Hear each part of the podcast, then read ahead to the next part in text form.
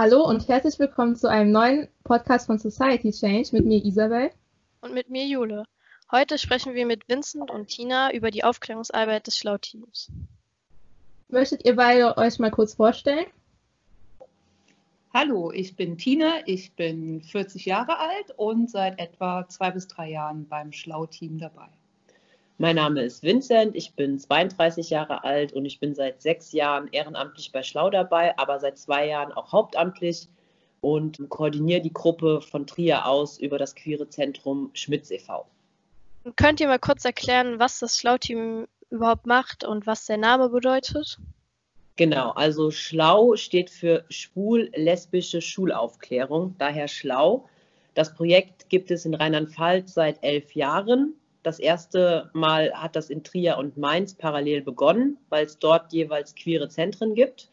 Und die Idee kam eigentlich aus der Aufklärungsarbeit der AIDS- und HIV-Präventionsstellen, die in ihrer Schulaufklärung gemerkt haben, dass auch Homosexualität ein Thema ist, über das man mit Schüler und Schülerinnen sprechen sollte.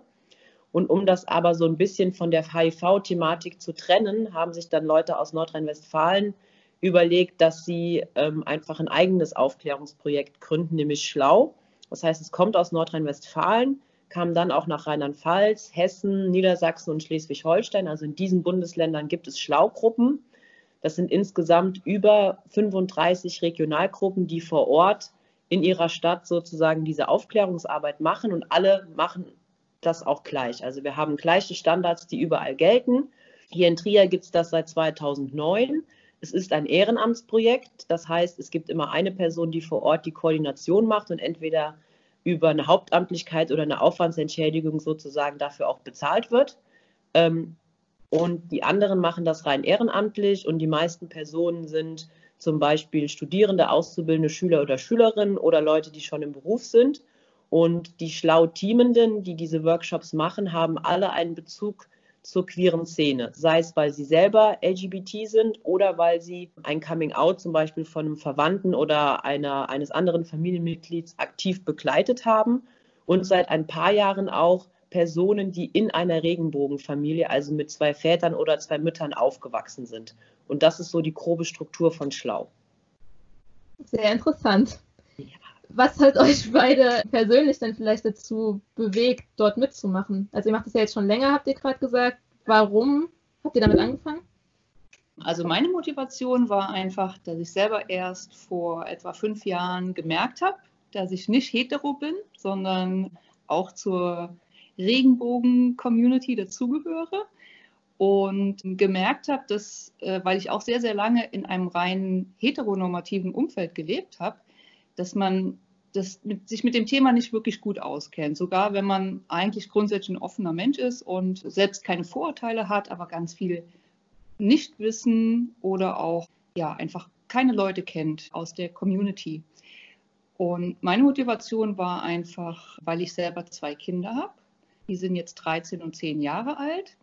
In den Schulen so ein bisschen das Klima positiv mitzugestalten für Akzeptanz für LGBTQ und damit einfach etwas dazu beizutragen, dass in der Zukunft das Thema noch mehr Akzeptanz erfährt und die Vorurteile abgebaut werden. Bei mir war es so, dass ich in meiner eigenen Schulzeit es mir gewünscht hätte, dass irgendwer mal darüber redet, weil das war vor 15, 20 Jahren oder auch vor 10 Jahren so, dass weder Lehrkräfte noch irgendwelche Schulpläne gesagt haben, wir müssen über sowas reden.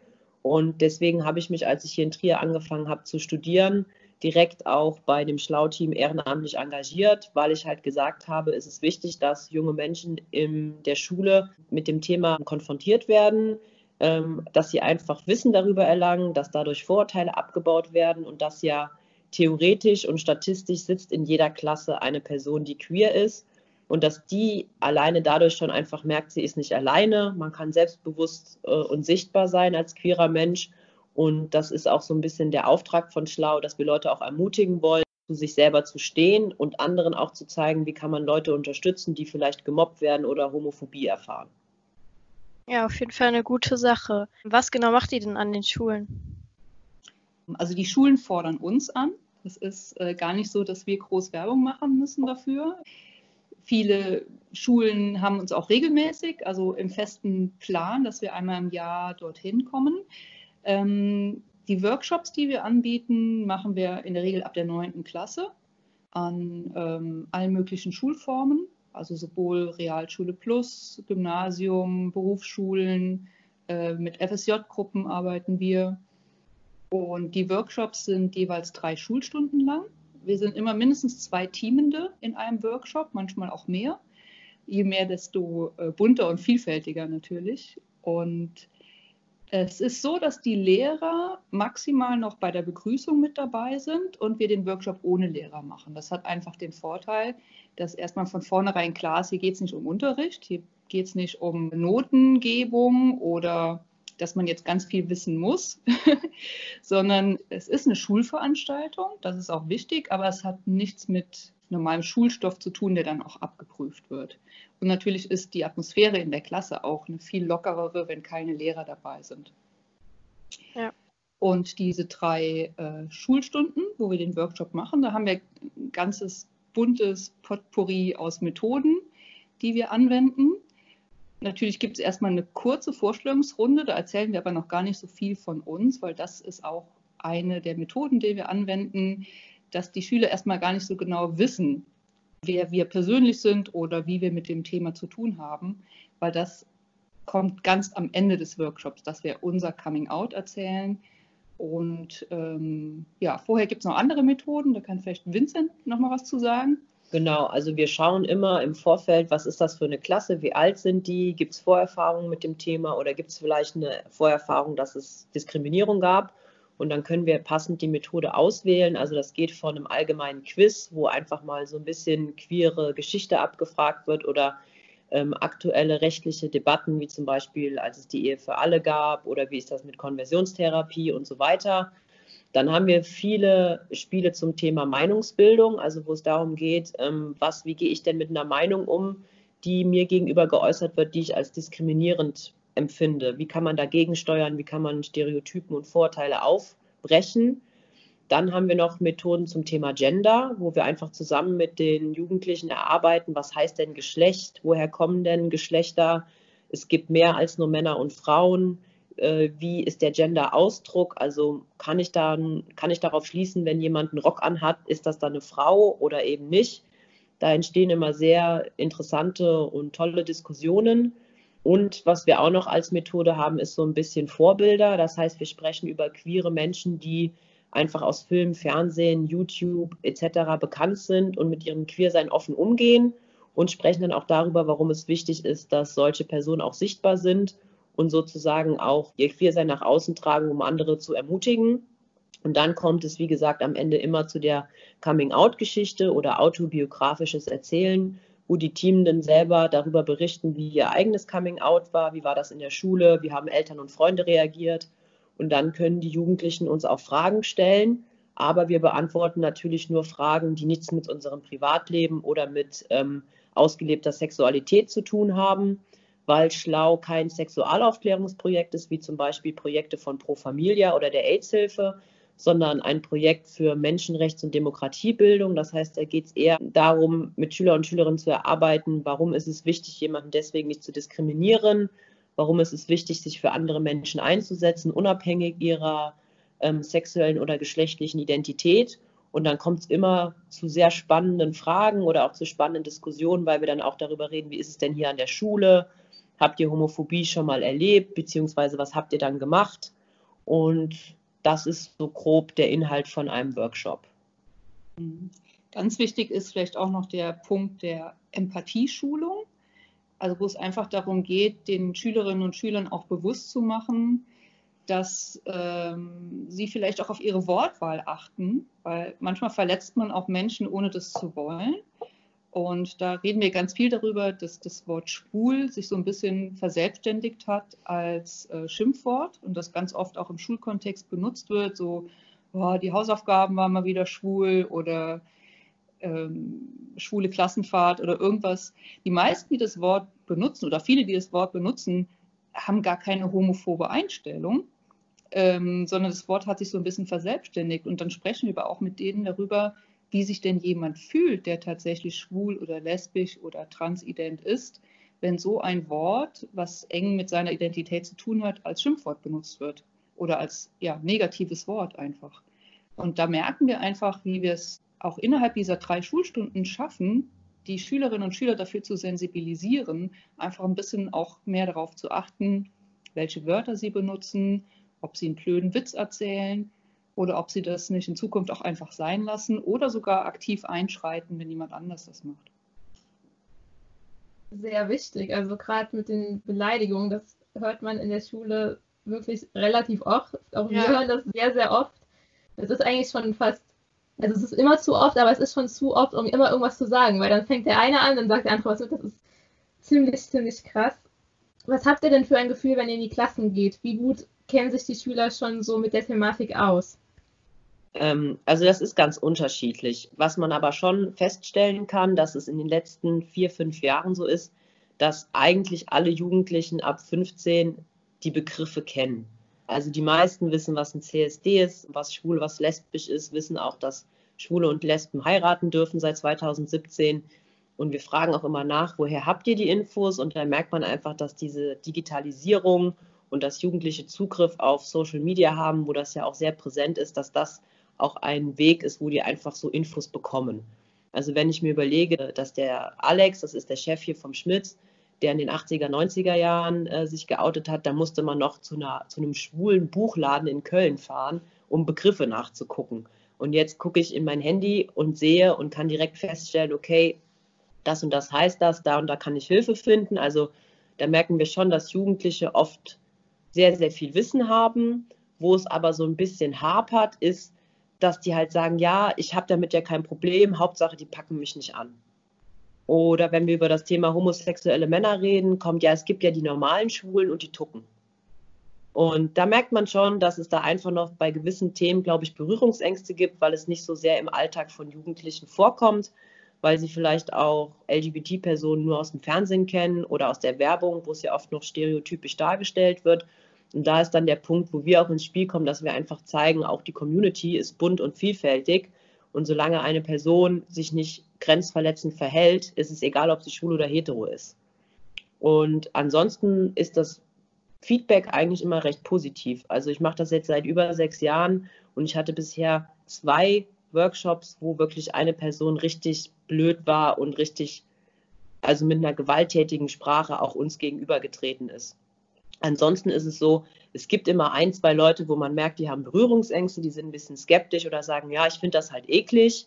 Ähm, aber da merkt man auch, dass die eigentlich nach zwei, drei Stunden offener werden und auch bereit sind, mit uns zu kommunizieren. Ja, und das ist immer eigentlich ein ganz schöner Moment. Also wenn wir in die Klasse reinkommen, ist immer so eine Mischung aus, äh, es wird ein bisschen gekichert, oder es wird komisch geguckt, weil doch irgendwie keiner zugehört hat, der Lehrerin oder dem Lehrer, als die erklärt haben, morgen ist gar kein Unterricht, da kommen irgendwelche Leute. Ne? Das wird dann auch mal irgendwie nicht so wahrgenommen. Und wenn wir dann plötzlich da stehen, dann ist so ein bisschen Verunsicherung. Aber man kann sagen, schon nach den ersten zehn Minuten, also nach der ersten kleinen Vorstellungsrunde oder dem ersten Quiz, was wir machen, ist das Eis meistens gebrochen. Und die merken, okay, die da jetzt sitzen, sind eigentlich ganz okay, die sind ganz normal wie jeder andere auch. Hier passiert nichts Schlimmes. Ich muss hier auch nicht meine Einstellung zu dem Thema äh, direkt mal äußern, sondern ich darf einfach mal hier sitzen und zuhören. Und wenn ich möchte, kann ich mich mit einbringen. Und ja, man merkt einfach von, von Minute zu Minute, von Spiel zu weiterem Spiel oder Methode, wie, wie die Klasse auch ähm, Vertrauen fasst und mit uns diskutiert.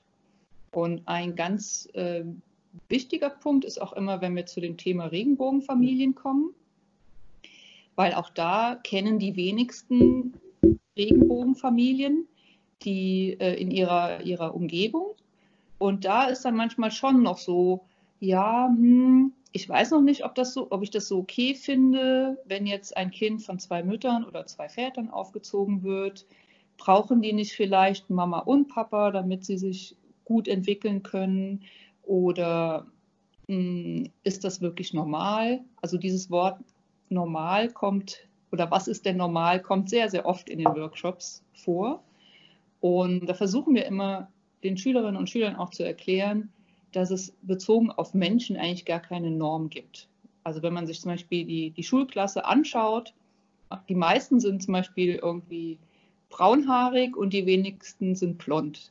Und wenn man ähm, das normal so versteht, wie die meisten es anwenden, dass nämlich das, was die Mehrheit ist, normal ist, dann wären in dem Sinne die blonden Menschen nicht normal. Oder wenn die mit braunen Augen deutlich mehr in der Mehrheit sind als die mit blauen Augen. Also so Merkmale, die man sich nicht aussucht, mit denen man geboren wird. Und nur weil man einer Minderheit angehört, heißt das nicht, dass man nicht normal ist. Und ähm, das ist ganz wichtig bei dem Thema Regenbogenfamilien, weil am Ende sind sich dann doch alle relativ einig, dass eben äh, Liebe eine Familie ausmacht, dass man sich umeinander kümmert, Verantwortung füreinander übernimmt und dass es äh, völlig egal ist, ob das Kind von zwei Vätern oder zwei Müttern großgezogen wird. Genau. Es sind auch schon mal Schüler oder so auf euch zugekommen, die selber auch ähm, zur LGBTQ-Plus-Familie hören? Ähm, also es gibt schon mittlerweile Schüler, die von Anfang an klar und offen darüber sprechen. Also die sagen das dann einfach und sagen, ja, ich bin auch und ich habe ähnliche Erfahrungen gemacht. Ähm, das heißt, sie kommunizieren das einfach komplett in die Runde und die Klasse ist dann meistens auch sehr safe damit und hat da auch kein Problem mit. Und es kommt so bei jedem vierten, fünften Workshop kommt es dann schon vor, wenn der Workshop zu Ende ist und wir am Einräumen sind und die Schüler so in Richtung Bus gehen, dass es dann eine Person gibt, die sehr lange ihren Rucksack einräumt und wartet, bis die Mitschüler und Mitschülerinnen weg sind und dann auf uns zukommt und sagt, hier, ich habe gemerkt, ich glaube, ich bin auch und ich denke da schon lange drüber nach, könnt ihr mir helfen? Und da vermitteln wir halt an die nächstgelegenste Beratungsstelle ähm, das ist dann meistens für den Raum Trier das Schmitz, aber ähnliches gibt es auch in Koblenz, Kaiserslautern oder zum Beispiel in Mainz oder in Landau und versuchen so dem Jugendlichen so ein bisschen die Angst zu nehmen, aber die Person direkt in eine professionelle Beratung reinzubringen, weil es nicht unsere Aufgabe ist, als Ehrenamtliche jetzt eine Beratung durchzuführen, sondern der Person die Infos zu geben, wo sie Hilfe findet, vielleicht auch ihr die richtige Telefonnummer zu geben, wo man anruft und natürlich auch immer zu sagen, es gibt auch Treffpunkte für queere Jugendliche. Also mittlerweile gibt es an sechs Standorten in Rheinland-Pfalz queere Jugendtreffs, mhm. entweder in den queeren Zentren selber, wie jetzt in Mainz oder Trier, oder zum Beispiel innerhalb von einem gängigen Jugendtreff, wie jetzt Bernkastel-Kues oder in Wittlich oder zum Beispiel auch in Koblenz oder Bad Kreuznach, wo das dann Teil vom Jugendtreff ist und das ist dann oft auch für die eine gute Gelegenheit, um andere kennenzulernen im gleichen Alter, die ähnliche ähm, Themen bearbeiten oder auch Herausforderungen zu meistern haben. Findet ihr, es wird genug in Schulen über das Thema aufgeklärt oder denkt ihr, es ist einfach zu wenig und deswegen braucht es unbedingt noch solche Initiativen wie euch und es würden da vielleicht große Wissenslücken so entstehen, wenn ihr das nicht machen würdet. Also denkt ihr, das wird genug so im Unterricht behandelt? Also wir sprechen ja immer vor und nach den Workshops mit den Lehrerinnen und Lehrern, die uns eingeladen haben.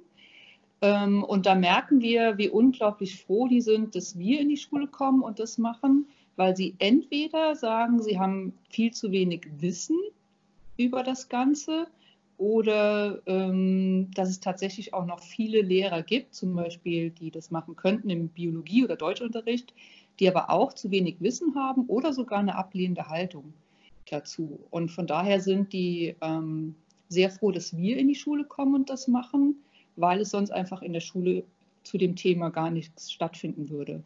Weil leider auch, glaube ich, noch viele Schulbücher und Schulmaterialien äh, rein ja, heteronormative Inhalte haben und so, dass es gar nicht zum Thema kommt, wenn man nicht ganz speziell das anspricht. Und es ist auch so, also auch wenn das jetzt vielleicht sich in den nächsten Jahren ändert, und das merken wir schon, also es gibt mittlerweile Lehrer und Lehrerinnen, die vor allen Dingen in den letzten Jahren auch ihren Abschluss gemacht haben, die versuchen, das in den Unterricht einzubringen, sei es jetzt in Geschichte über die Verfolgung oder in Biologie, was zum Thema Intersexualität oder in Sozialkunde, was über Ehe für alle. Trotzdem ist es als Schule immer gut, auch wenn es im Fachunterricht erwähnt wird, außerschulische Bildung reinzulassen, weil es einfach eine andere Erfahrung ist für einen Jugendlichen, wenn er mit Leuten spricht, die außerschulisch nicht Lehrkraft über Dinge berichten, ist das eine, einfach eine Lernerfahrung, die man im normalen Unterricht nicht machen kann. Und es gibt auch queere Lehrkräfte, mit denen wir zusammenarbeiten, die natürlich das selber machen könnten, weil sie ja auch von sich berichten, die aber sagen, das ist nicht meine Aufgabe. sondern meine Aufgabe ist erstmal, die Fächer zu unterrichten und da kann ich das thematisch einbinden, die aber sagen, sie fänden es wichtig, dass die Jugendlichen auch ähm, persönliche Biografien berichtet bekommen von Leuten, die dafür ausgebildet sind. Also von daher glaube ich, kann das auch Hand in Hand gehen, außerschulische Lernorte zu schaffen, die einfach wichtig sind für Erfahrungen, die Schüler machen. Ähnlich ist es ja auch, dass man mit der Schule in eine Gedenkstätte fährt, um was zum Thema NS-Vergangenheit zu machen oder jemanden einlädt, der beispielsweise ähm, eine Beeinträchtigung hat und aus seinem Alltag erzählt. Also ich glaube, diese beides ist wichtig, um das Thema wirklich umfassend greifen zu können. Hm. Weil ich auch immer den Eindruck habe in den Workshops, die Inhalte, die wir vermitteln, sind auch wichtig, aber ich glaube, den größten Effekt erzielen wir dadurch, dass die Schülerinnen und Schüler einfach ganz authentisch Menschen aus der LGBTQ-Community kennenlernen und vor allem auch, wenn sie kennen vielleicht einen Schwulen oder eine Lesbe, aber auch mal bisexuelle Menschen zu treffen, transidente Menschen zu treffen und zu erleben, das ist einfach, das macht unglaublich viel aus zum Thema Antidiskriminierung und Abbau von Vorurteilen. Aber ich finde es auch sehr wichtig, das auch in der Schule Schülern näher zu bringen. Was man ja. vielleicht auch sagen muss, also Vincent hat eben gesagt, es gibt ja auch Lehrkräfte, die queer sind.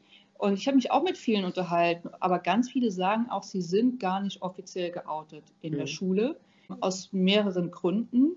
Zum Beispiel, weil sie nicht wollen, dass dann nur noch das Thema ist, wenn es über sie geht. Ne? Es gibt da auch Studien, dass um die 60 Prozent aller queeren Menschen im Job nicht geoutet sind. Also es betrifft nicht nur die Lehrer, sondern ganz, ganz viele Menschen, die vielleicht sogar im privaten Umfeld geoutet sind und da gar kein Problem mit haben, aber das im Job noch unglaubliche Angst davor haben, weil sie irgendwie Nachteile befürchten. Viele äh, Lehrerinnen haben mir auch gesagt, dass sie als Frau manchmal sowieso schon einen schweren Stand in der Klasse haben und wenn sie jetzt noch quasi sagen würden, dass sie eine lesbische Frau sind, dann haben sie einfach total Angst vor einem Autoritätsverlust.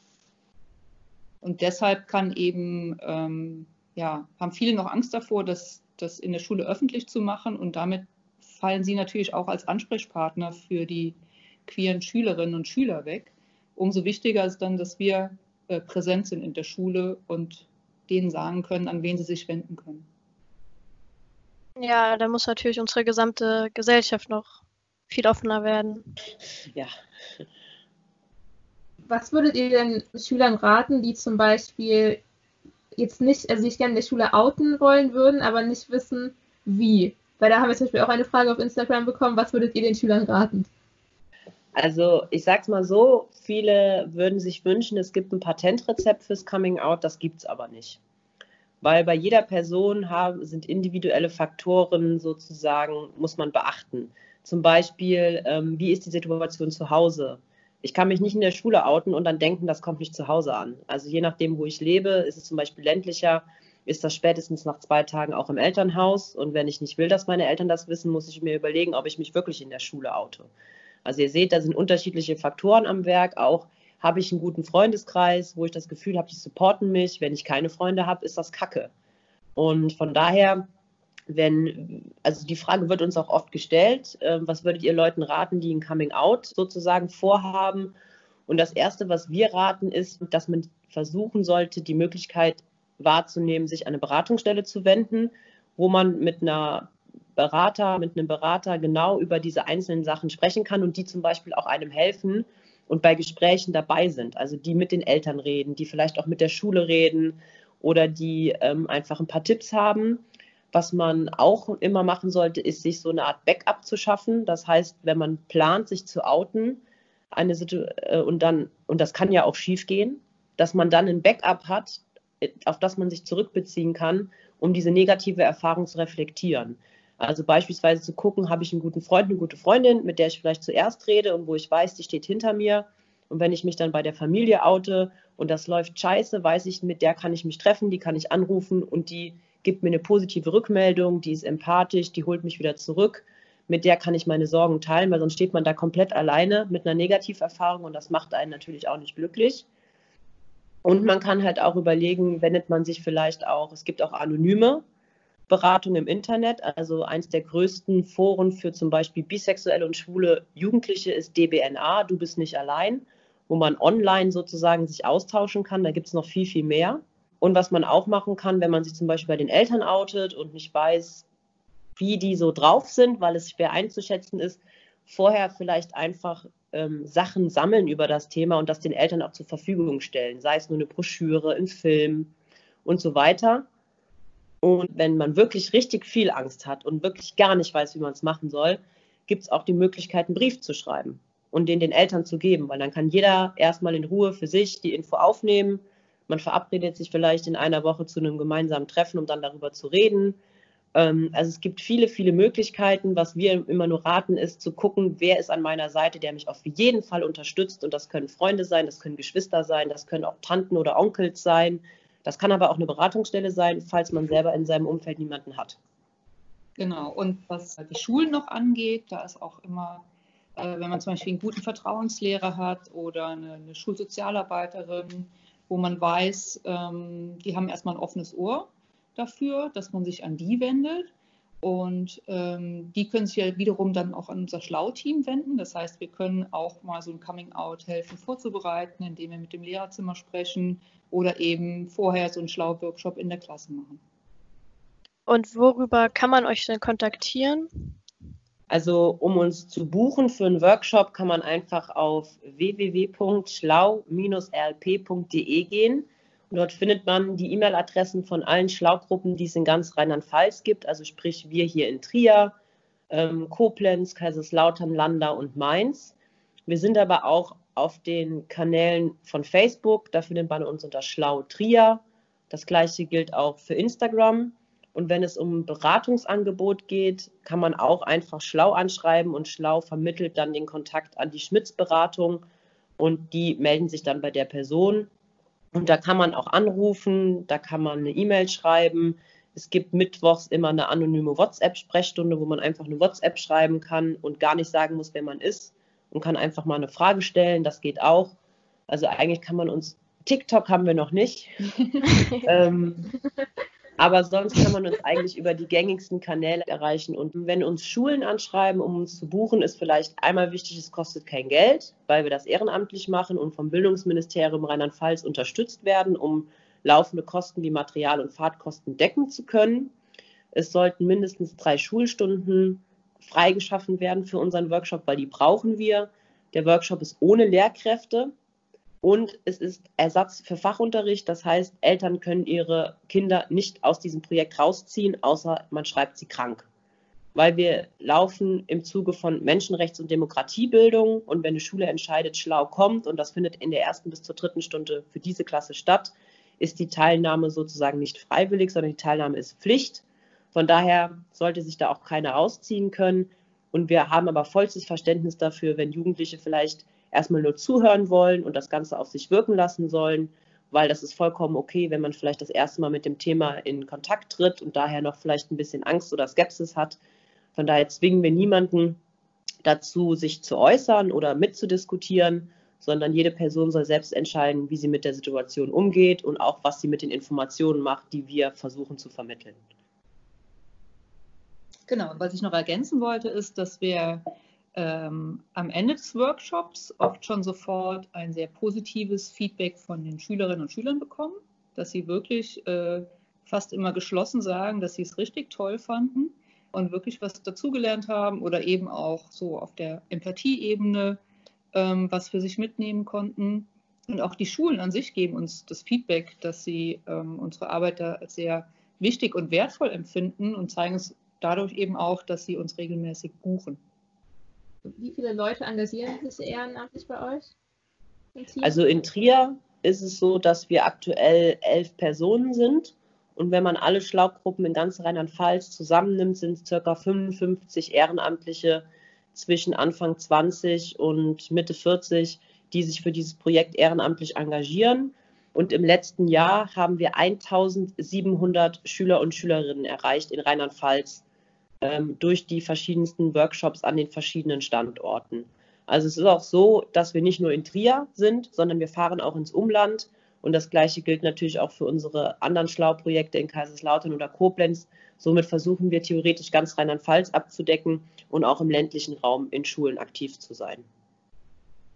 Ja, und wenn, wenn Leute aus der LGBTQ-Community zuhören, die Lust haben, mit uns im Team zu arbeiten, ähm, herzlich eingeladen. Das ist, wie gesagt, äh, gesagt, eine ehrenamtliche Arbeit. Das bedeutet auch, dass man ähm, ja, schauen kann, ähm, passt der Termin für mich, habe ich da Zeit ähm, und kann dann frei entscheiden, ob ich mit in den Workshop gehe oder nicht. Das ist also dann auch nicht verpflichtet, äh, verpflichtend, wenn man einmal im Team ist, dass man dazu jeden Workshop mit muss, sondern wird immer rumgefragt. Wir haben die Anfrage, wer kann und möchte da mitgehen. Und es ist im Prinzip jede und jeder willkommen, der da mitarbeiten möchte und eben einen Bezug zum Thema hat.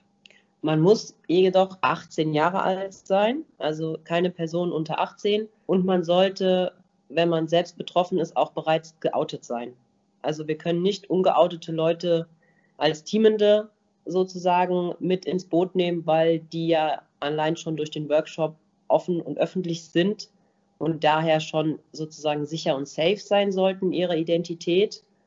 Ähm, das ist schon wichtig. Und es ist auch so, dass wir zweimal im Jahr eine Qualifizierungsschulung machen mit allen neuen Teamenden aus ganz Rheinland-Pfalz, wo sie in so einem Tagesworkshop dann lernen, wie man diese Workshops macht, auf was man achten sollte, wie man mit Schüler und Schülerinnen umgeht, welches Wissen sollte man auch parat haben, sodass die Leute nicht einfach in den Workshop geschmissen werden, so nach dem Motto, mach mal, sondern wir bringen denen bei in der Schulung, wie solche Workshops von Teamenden zu gestalten sind. Genau, und wenn man sich dann bereit fühlt, kann man mitgehen, ähm, auch erstmal so mitlaufen, ein, zwei, drei Workshops, bis man sich eben sicher fühlt, das dann mit einem Teamkollegen auch mal alleine durchzuführen. Und was vielleicht auch noch wichtig zu sagen ist, dass es das Schlau natürlich nicht nur in Rheinland-Pfalz gibt, sondern noch in anderen Bundesländern, weil euer Podcast wird ja hoffentlich nicht nur in Rheinland-Pfalz gehört, sondern weltweit. genau. In manchen anderen Bundesländern heißt es auch schlau und in anderen Bundesländern gibt es wieder andere äh, Bezeichnungen dafür. Also schlau gibt es in den, wie schon erwähnten, nur Niedersachsen, Rheinland-Pfalz, Hessen, Schleswig-Holstein und NRW. Da läuft es auch unter dem Dach von schlau. Aber es gibt zum Beispiel in Berlin-Brandenburg gibt AB Queer, die arbeiten ähnlich. In Freiburg gibt es Fluss e.V., in Leipzig gibt es Rosalinde. Also es gibt auch eine Vernetzung aller queeren Bildungsprojekte in ganz Deutschland und die arbeiten relativ ähnlich, aber natürlich manchmal gibt es da noch ein paar Unterschiede, je nachdem, wie die Leute aufgestellt sind oder wie die auch betreut werden. Aber eigentlich gibt es in jeder größeren Stadt mittlerweile ein Bildungsprojekt. Ja, das ist auf jeden Fall ähm, gut. Wir haben ja jetzt auch schon viel über ähm, ja darüber geredet, was ihr am Schulen macht. Ähm, habt ihr denn noch einen anderen Job, ähm, den ihr da macht? Oder also in, ein, in Bezug auf ja, genau, das Thema? Ja. Ähm, also bei mir ist es so, dass ich beim Schmitz angestellt bin als Sozialpädagoge und das Schlau-Projekt ist eins meiner Tätigkeitsfelder. Aber da gibt es noch zwei andere. Und zwar mache ich auch Fortbildung für Fachkräfte. Also ich mache die Schulung für Lehrer, Lehrerinnen, für Erzieher, Erzieherinnen, also für alle Berufsgruppen, die mit Familien, Kindern und Jugendlichen arbeiten, um die auch fit zu machen, mit dem Thema umzugehen.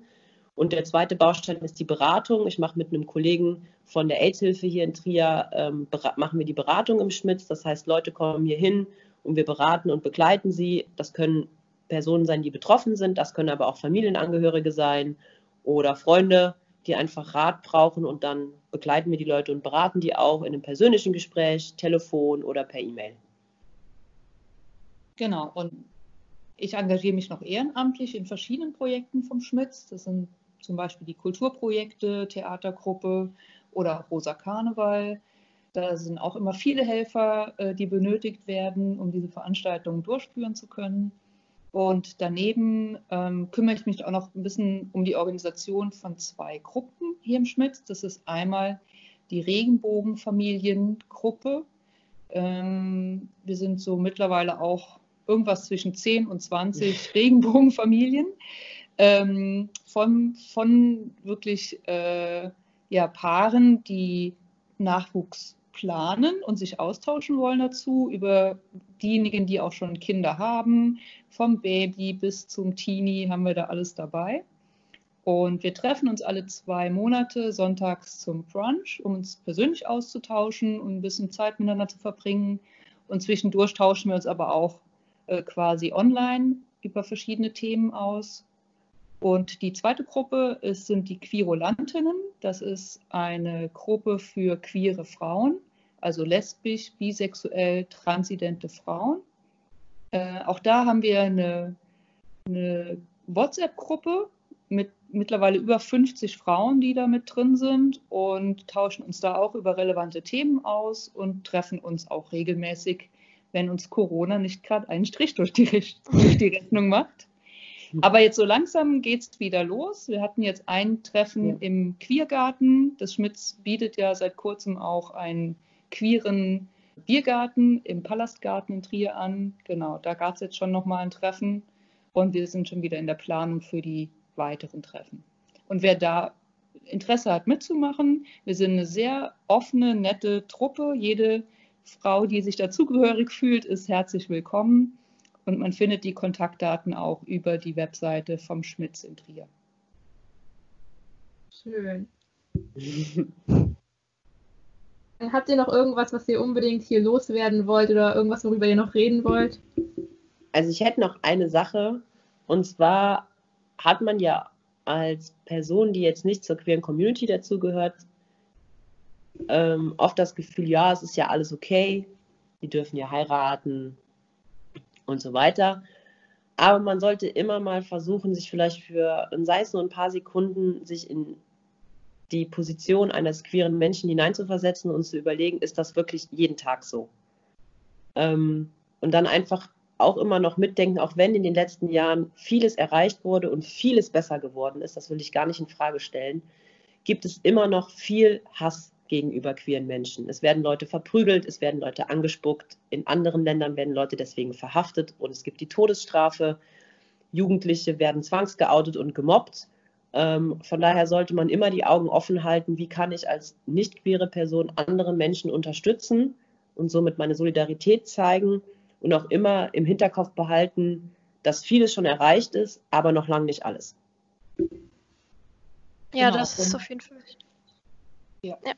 Und ähm, es gibt eben auch nicht nur diese manchmal sehr sichtbaren Zeichen der Ablehnung, sondern es gibt eben auch ganz viel unterschwellige Homophobie oder so Alltagshomophobie, die vielleicht, wenn man nicht zur queeren Community gehört, die gar nicht wahrnimmt und deshalb vielleicht das Gefühl hat, das gibt es gar nicht.